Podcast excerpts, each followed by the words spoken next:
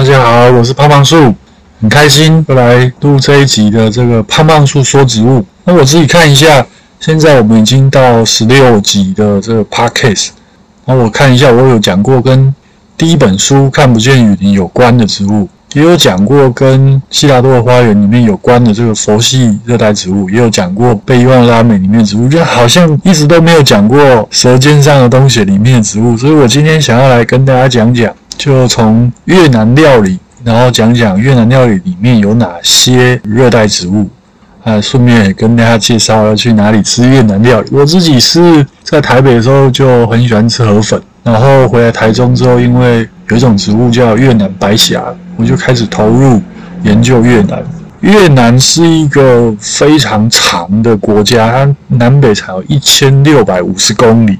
然后它的国土形状是他们自己觉得是像一个越南的少女，然后戴着斗笠，然后穿着他们的国服。哦，对，这么长的一个国家。它的北中南的饮食饮食文化会有很大的差异哦。我常常讲，我们台湾才不过三百公里，那每年端午节我们都可以炒一次，到底是北部粽好吃还是南部粽好吃？越南呢，北中南自古是三个不同的国家，像北部它一直是南越国，然后它呃两千多年的历史里面，它从哎汉朝开始就一直受这个。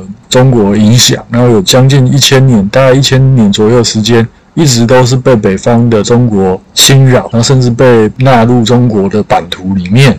所以，他越南其实对中国的文化是又爱又恨的。他们自己也觉得自己是龙的传人。那你去看看越南的古都，你会发现，哎，跟北京的紫禁城其实是很相似的。那甚至过去他们使用的文字叫做南字，长得就是汉字的样子，只是他们常常在很多字上面，他们就会加上一个南字边。我也常开玩笑说，就是如果不是后来被法国统治，那我们今天去越南，其实它就会很类似去。我们去韩国或日本，你就到处都看到汉字，到处看到汉字。然后甚至他们以前其实很多人是读得懂汉字的。他们比如说像很多字啊，念很多东西念起来都跟这个华文很接接近。比如说他们有个字叫“饼”，“饼”这就是饼的意思。那他们的河粉叫“佛佛”，然后饭叫“羹”，就是你可以从这个语言上面你会发现，哎，这个真的是一个文化上面。很接近，很接近中国国家，甚至我我常讲，在明清之前，在更古老的年代，越南一直都是东亚文化圈的一个呃，属于东亚文化圈。反而是台湾，在明清之前，对不管是中国、越南、日本、韩国来说，台湾反而是南岛语族的一部分，是东南亚的一部分，因为我们岛上只有原住民跟。南岛语族反而是接近的，我们反而是被排除在这个整个汉文化圈之外。那我们来看越南的料理，其实你很这这个国家，你很容易就从料理里面可以看得出来，到底它是来自北越、中越还是南越。那北中南三个国家。哎，应该说北越、中越、南越，在古代其实就三个国家。刚刚讲北越是南越国，中越古代的国家叫做占婆，所以中部主要是占族。北越它又有所谓的越族，那南越呢？南越呃，胡志明市就整个整个湄公河三角洲一带，是从古代就一直都是柬埔寨的领土。我印象中，如果我没有记错，大概在大概应该是在乾隆左右，反正就是清代，大概十七世纪才被十七、十八世纪才被越南强大的越南由北往南一路打，先把占卜拿下来，最后又打败了柬埔寨，才整个有现在这个国土的样子。我们看越南，很多人说河粉之外，可能都会想到他们会吃鸭仔蛋。那鸭仔蛋其实也是呃可以马上知道说，从吃鸭仔蛋的方式，你就知道他到底是哪里的人。我常开玩笑讲，如果你整个鸭仔蛋剥干净的，然后整颗像卤蛋一样的形状，然后放放在碗里面，然后配香草这样吃，那这个一看，其实可以马上知道，这一定是北越的吃法。那南越会怎么吃呢？南越其实会用一个立蛋器把蛋立起来，然后在上面敲一个小洞，然后用小汤匙挖着慢慢吃。那怎么去记呢？我其实也说这很简单，因为北越之前是共产国家，所以比较朴素。南越呢有被法国殖民过，更长的时间了，所以我开玩笑说南越就比较浪漫，也就是台语说的比较假掰。但这样我不知道会不会得罪越南的朋友。那中越其实因为它最后阮氏王朝定都在中越的顺化，所以中越嗯有时候你就会看到走宫廷风的，然后可能用贝壳装起来呀、然后还有勾芡啊，各式各样。所以光吃鸭仔蛋，你就会知道他是哪里人。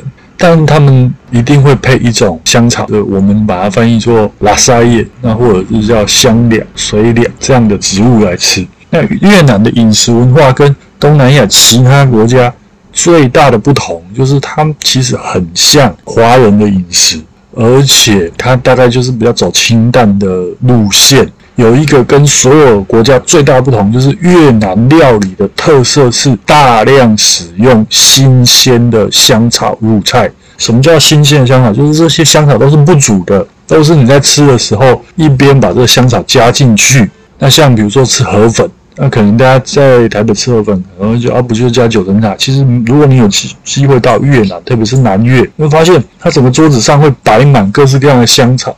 什么鱼腥草啦、毛翁，有的没的都是。那你就慢慢一个一个加进去。其他东南亚国家不会这样，包括像泰国啦，或者是印尼、马来西亚，他们大概就只是会使用很多的香草，但他们会煮熟，不会是不煮，然后直接放到料里面去。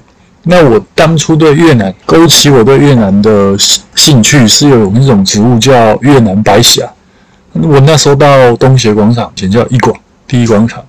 就看到这个越南白霞的时候，它其实就很长，那就是长得像我们熟悉的这个玉梗、藕槐，就长得很像。可是我一看就觉得，诶，这个东西不是我们台湾的藕花，因为这个长度不对，颜色也不对。我从小就很喜欢天南星科植物，所以我长得芋头样的植物我都很喜欢。所以我我一看我就觉得不太对。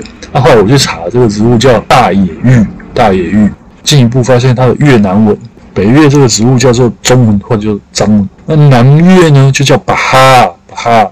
我就发现哦，原来这个植物是用南越语来翻译的，来翻译。那我进一步进一步再去查资料，就发现哦，我们台湾的越南移工几乎百分之九十几都是从北越来的。那我们的越南新娘大概百分之九十五都是从南越来的。这也是他们当地的文化差异啊，因为北越会觉得把自己家的女生嫁到国外去是一件很丢脸的事情。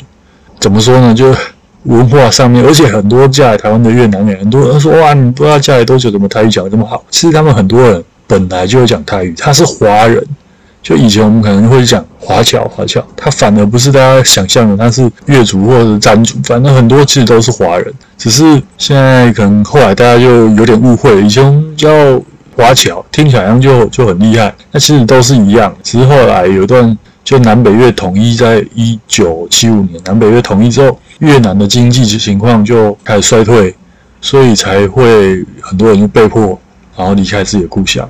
那我们再再回来看这个越南料理，还有越南料理受受华文影响的这个证明，比如说像越南，他们也会会吃粽子，他们的粽子叫什么？叫做饼粽。那饼其实就是饼。那粽就是粽子那个字的来，就是从这个字直接来的。这个很明显是受华文的影响。然后东南亚很多国家，我记得不知道是泰国还是印尼，他们的粽子就有一种字，所以你会发现，就是里面很多东西，它不但受华人影响，那名称也跟华文很接近。比如说像泰国的粥就叫做粥，然后印尼的面就叫米，就跟台语一模一样，大概会是这个情况。再说来越南。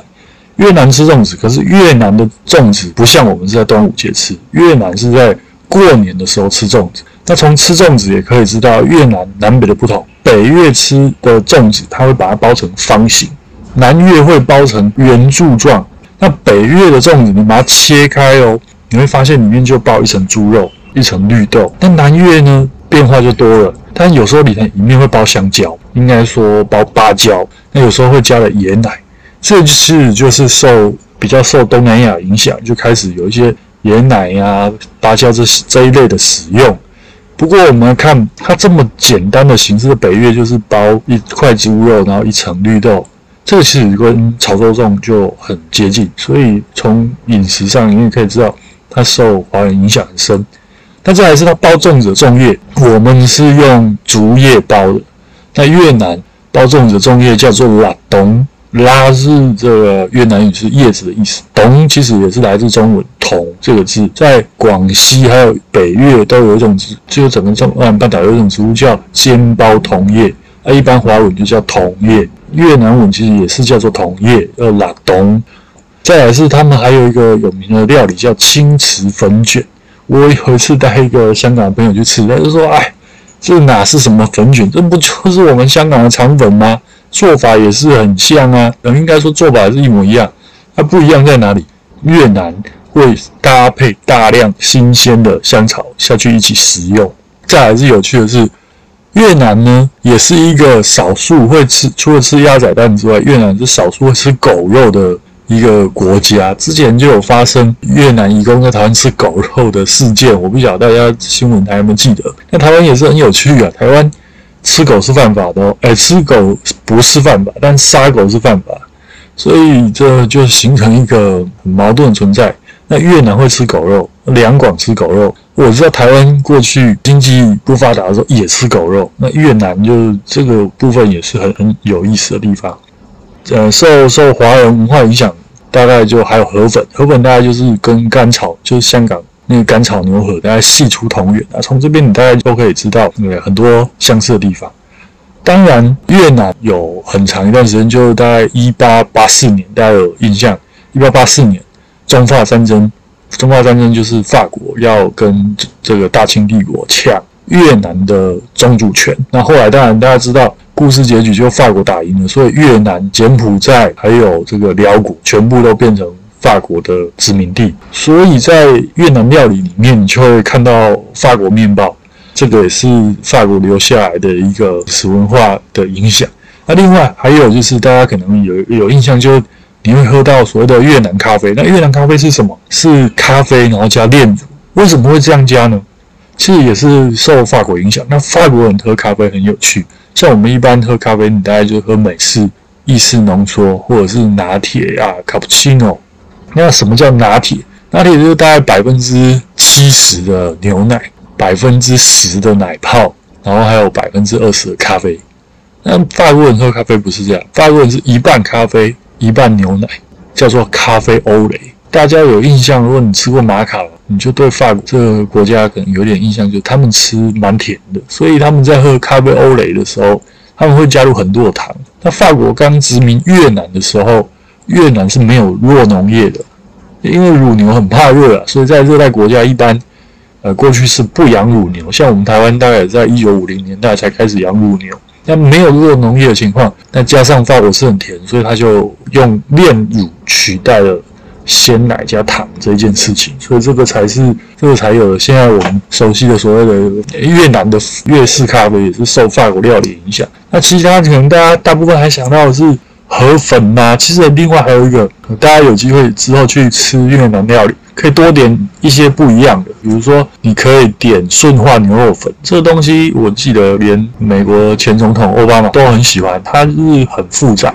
不太好做的一道菜。那因为我们台湾大部分的越南河粉老板都是从南越来的，所以通常都只会做南越河粉。那少数新住民他可能从中越来，他就会做这个顺化牛肉粉，那很费工。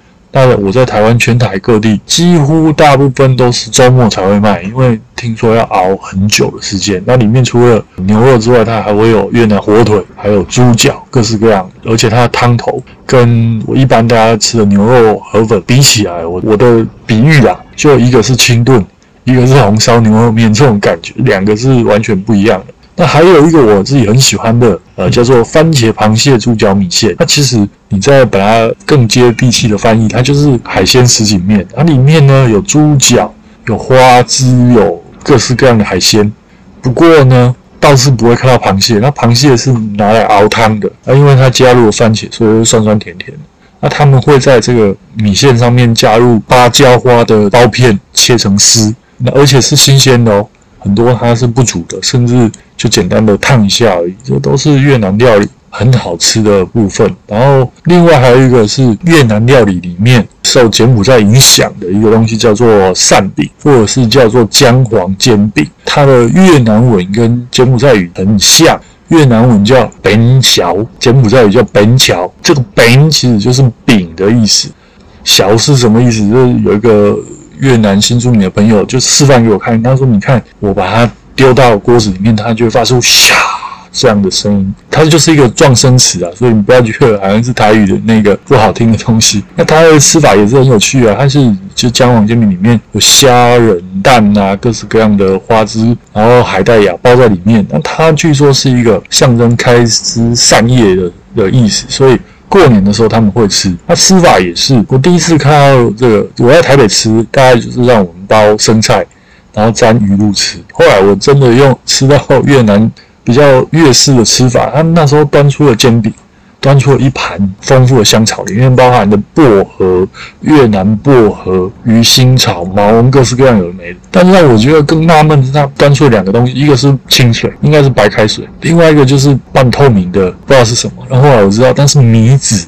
就是包越南春卷的那个米纸，那原来它要怎么吃呢？它就是把米纸沾水，然后加一点煎饼，加一点香草，然后再因为米纸遇水之后它就软化，然后再把它快速煎起来，卷起来。大概就是这些。那当然他们也有很多的东西是甜的啊，像他们也有跟我们一样，就是有马吉。只是很有趣的是，他会在马吉上面用一个芭蕉叶包起来，然后麻糬叫做饼叶。他们所有包馅料的东西都有一个饼什么饼什么。所以都是叫做什么饼什么饼。那另外还有像我之前又带去台北上节目的一个东西叫饼夫妻，其实就是夫妻饼。你会发现是念起来，你会觉得诶，我们跟广东话有点像，因为毕竟它在这我曾经在中越边界上面，他们真的是很近的，这样就晚上你就会直接跨过去的一个边界是没有，不像我们有一个台湾海峡。它就是陆地是相连的，所以才会有这么多文化上面的教育。那饼夫妻，它顾名思义就是一个提亲的时候，男方要带去女生家里面的一个饼。那其实说是饼，它不如说是素薯麻吉，它就是也是 QQ 的，那跟麻糬差不多，然后里面包绿豆馅，然后它的吃法很有意思。它会淋上椰奶，而且这个椰奶是加了一点点盐巴的，然后再加上一点点花生粉。哇，我就觉得哇，越南这个甜点是真的很好吃，因为它虽然是甜，但是它要带一点点咸味。我自己是非常喜欢吃越南料理。今天呢，就先跟大家讲讲越南，因为我发现我在 Podcast 里面从来没有讲过《舌尖上的东西》这本书有关的。那我们今天也讲到很多植物啊。包括这个拉萨叶，然后另外还有芭蕉花啊，然后薄荷、毛翁啊，越南白藓。其实，呃，越南他们自己使用的，还有像包粽子的桐叶啦、冬，他们自己使用的植物，其实跟东南亚其他国家是是有比较明显的不同。然后越南料理也算是在台湾比较多人接受。之前王品集团也开过越南餐厅。你看我在台北，其实越南河粉店生意都很好，一般民众大概大概都可以接受。这个大概是我今天来跟大家讲讲越南。之后有机会我们再来讲讲泰式料理、印尼料理、菲律宾料理、马来西亚料理，各国料理到底有什么好吃的？那它有哪边不一样？那今天的越南专辑就讲到这边结束，希望大家会喜欢，谢谢大家。如果你有什么样的问题，欢迎你到我的脸书上面跟我留言。那我们下次再见，拜拜。